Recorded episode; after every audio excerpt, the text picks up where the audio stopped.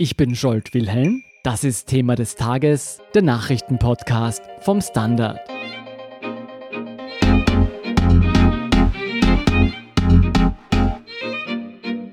Vor dem Ausbruch des Coronavirus war es für die meisten von uns wohl noch undenkbar, sich mit einer Schutzmaske im Gesicht durch die Öffentlichkeit zu bewegen. Heute sieht das anders aus.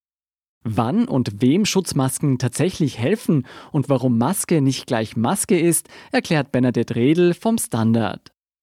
Bernadette, Schutzmasken sind bei der Bekämpfung des Coronavirus ins Rampenlicht gerückt. Wie genau können Gesichtsmasken helfen, die Ausbreitung einzuschränken? Also es geht hier immer darum, wer soll geschützt werden. Ist es der Träger oder ist es sein Umfeld? Beim Träger der Maske, da gibt es nur ein Modell, das ganz sicher davor schützt, dass das Virus nicht in Mund oder Nase gelangt. Und wenn es um das Umfeld geht, also wenn eine erkrankte Person eine Maske trägt, um ihre Tröpfchen nicht in der Umgebung zu verteilen, dann gibt es verschiedene Optionen. Aber nicht alle diese Masken, die es gibt, schützen gleich gut. Aber wenn ich das Prinzip verstanden habe, dann geht es darum, die Krankheit, die sich über Tröpfchen überträgt, also Speichel und das, was aus der Nase rauskommt, abzuhalten. Genau, darum geht es. Du hast schon gesagt, es gibt mehrere Modelle, die in Frage kommen. Welche Modelle helfen denn tatsächlich, die Viren herauszufiltern? Ja, das sind die sogenannten FFP-Masken. Das steht für Filtering Face Piece.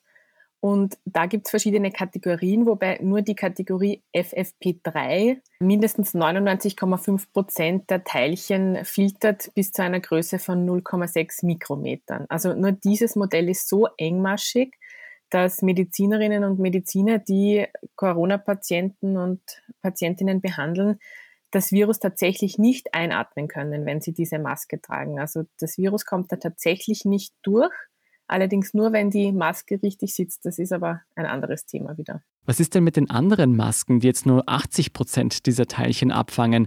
Heißt das, ich habe dann immerhin einen 80-prozentigen Schutz?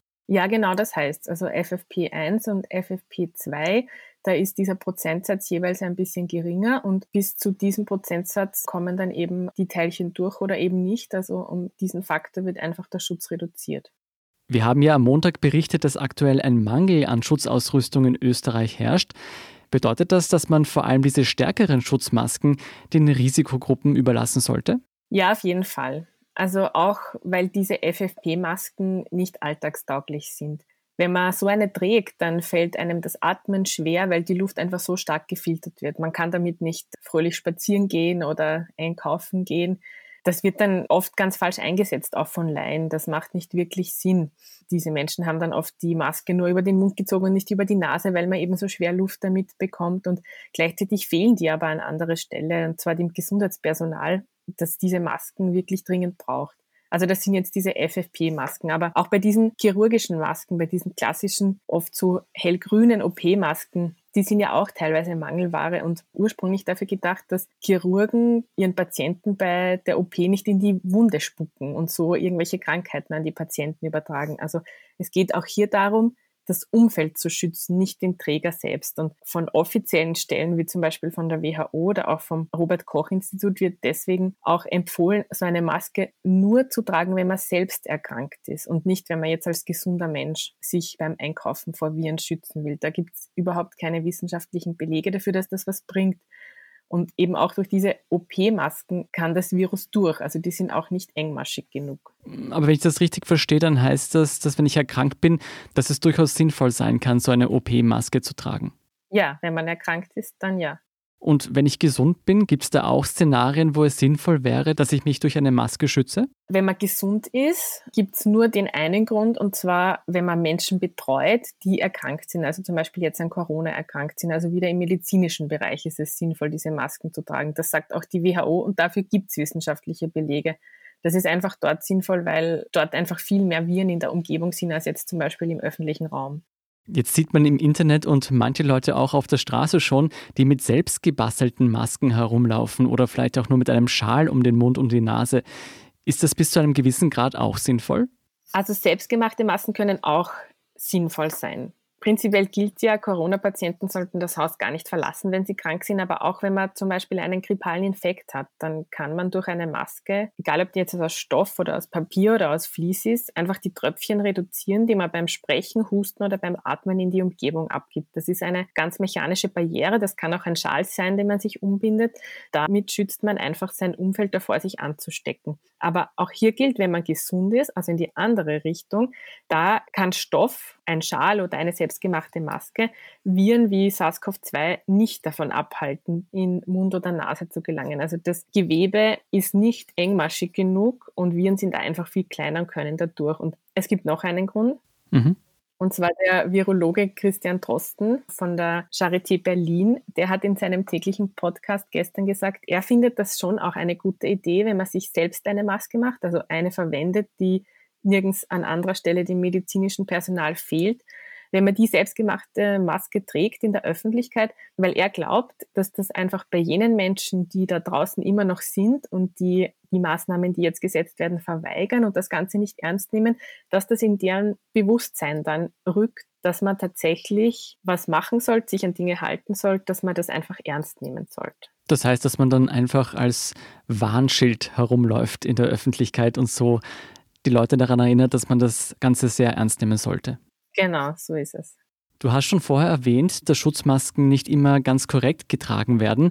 Was muss man denn noch alles bedenken, wenn man eine Schutzmaske aufsetzt? Ja, das ist ein ganz wichtiges Thema. Also Masken müssen auf jeden Fall gut sitzen, dass sie auch funktionieren. Sie müssen die Nase und den Mund bedecken, sie müssen eng am Gesicht anlegen. Wenn es Lücken gibt, dann sind Sinn und Zweck der Masken verfehlt. Das ist zum Beispiel bei Bartträgern schwierig. Also da ist es ganz schwer, dass es da keine Lücken gibt. Das sagt auch das Robert Koch Institut. Die WHO hat da ganz konkrete Empfehlungen, auch wie man jetzt tatsächlich eine Maske anwenden soll. Bevor man sie verwendet, sollte man seine Hände gründlich waschen und man darf auch während des Tragens der Maske die Maske selbst nicht berühren, weil ja alles, was, bevor man sich schützen will, da vielleicht drauf sein kann. Und wenn sie durchfeuchtet ist, die Maske, dann muss sie sofort gewechselt werden und darf auch nicht ein zweites Mal oder wiederverwendet werden. Wie oft muss man diese Maske wechseln? Ja, das geschieht irrsinnig schnell. Also vermutlich jede Stunde braucht man eine neue Maske, wenn man sie ständig trägt und man darf nicht auf andere Hygienemaßnahmen verzichten. Also man darf sich nicht in falscher Sicherheit wiegen, weil ich eine Maske trage, kann mir eh nichts passieren. Also man muss trotzdem Hände waschen regelmäßig. Man darf sich nicht ins Gesicht greifen. Das sind viel wichtigere Hygienemaßnahmen als das Tragen einer Maske an sich, eben wenn man gesund ist. Und was ist mit den Augen? Die Tröpfchen können ja auch in die Augen gelangen. Ja, genau. Also wenn es tatsächlich um medizinisches Personal geht, das Kontakt hat mit Corona-Infizierten, dann tragen die auch Augenschutz, weil sie eben wissen, dass das Virus auch durch die Augen theoretisch eindringen kann. Für die Normalbevölkerung gilt aber die Regel, die wir schon kennen. Man darf sich einfach mit ungewaschenen Händen auch nicht in die Augen greifen. Bernadette, wenn wir jetzt nach Japan blicken, dann sieht man, dass das Coronavirus mit weit weniger drakonischen Maßnahmen unter Kontrolle gebracht wird als in anderen Ländern, beispielsweise wie in China oder jetzt auch in Europa. Eine Vermutung ist ja, dass es gelingt, weil dort Schutzmasken ein fester Bestandteil des öffentlichen Lebens sind. Ist etwas an dieser Theorie dran? Also um ehrlich zu sein, kann man da nur spekulieren, finde ich. Es gibt so viele verschiedene Faktoren, die auf die Entwicklung einer Erkrankung in einem Land Einfluss nehmen. Ob das jetzt die Masken sind, die da so eine wesentliche Rolle spielen, ich glaube, das kann niemand sagen. Das wäre jetzt unseriös. Auf der anderen Seite hast du ja gesagt, dass es durchaus sinnvoll ist, wenn man eine Erkrankung hat. Es muss jetzt nicht das Coronavirus sein oder Covid-19, aber auch ein grippaler Infekt. Dann ist es ja durchaus sinnvoll, eine Maske zu tragen. Denkst du, dass wir nach dieser Krise, wenn wir sie einmal überstanden haben und die Schutzmasken keine Mangelware mehr sind, viel öfter in der Öffentlichkeit mit Masken herumlaufen werden? Es könnte schon sein, dass das ein alltäglicher Anblick wird, auch wenn es für Gesunde, wie gesagt, wenig sinnvoll ist, sich durch eine Maske zu schützen. Ich habe die Woche gesprochen mit einer Expertin vom Institut für Hygiene von der MedUni Wien, Miranda Suchomel, und die hat mir gesagt, dass es für die Menschen oft einen rein psychologischen Effekt hat, weil man sich durch das Tragen einer Maske einfach beruhigt fühlt und irgendwie sicherer, auch wenn das ja oft, wie wir vorher schon besprochen haben, trügerisch ist und eine falsche Sicherheit. Vielen Dank, Bernadette Redl, für diesen Bericht. Gerne. Wir sind gleich zurück.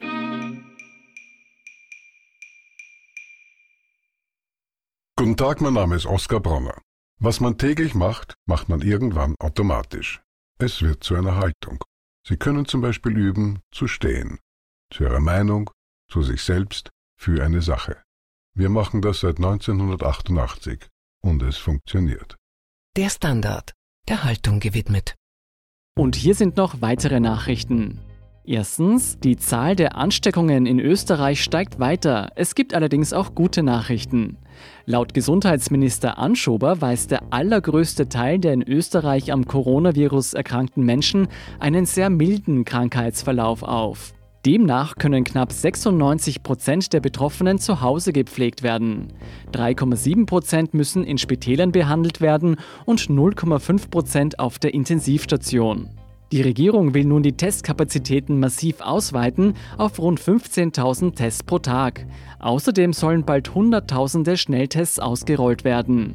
Und weil Pflegepersonal ausfallen und erkranken wird, sollen 100 Millionen Euro aus dem Hilfspaket für Pflegeersatz ausgegeben werden. Trotzdem dämpft Bundeskanzler Sebastian Kurz die Hoffnungen auf einen baldigen Normalzustand. Auch nach Ostern würden Beschränkungen des Alltags bestehen bleiben. Am Freitag folgen weitere Infos dazu. Zweitens, die USA wird insgesamt 2 Billionen Dollar in die Hand nehmen, um der US-Wirtschaft durch die Corona-Krise zu helfen. Ein Teil davon wird direkt an Bürger ausbezahlt, weitere Zahlungen gehen an Unternehmen, Bundesstaaten und Spitäler. Drittens, die geplanten Olympischen Sommerspiele in Tokio werden wegen der Corona-Pandemie auf spätestens Sommer 2021 verschoben. Und viertens eine Erinnerung daran, dass wir die Sorgen der Isolation nicht alleine tragen. Nachdem Indien am Dienstag eine landesweite Ausgangssperre verhängt hat, sind nun weltweit 2,6 Milliarden Menschen von Ausgangsbeschränkungen betroffen. Die aktuellsten Informationen zum weiteren Weltgeschehen liefert Ihnen wie immer der Standard.at. Um keine Folge von Thema des Tages zu verpassen, abonnieren Sie uns bei Apple Podcasts oder Spotify. Unterstützen können Sie unsere Arbeit, indem Sie für den Standard zahlen. Und Sie helfen uns auch mit einer 5-Sterne-Bewertung beim Podcast-Dienst Ihrer Wahl. Ich bin Jolt Wilhelm, Baba und bis zum nächsten Mal.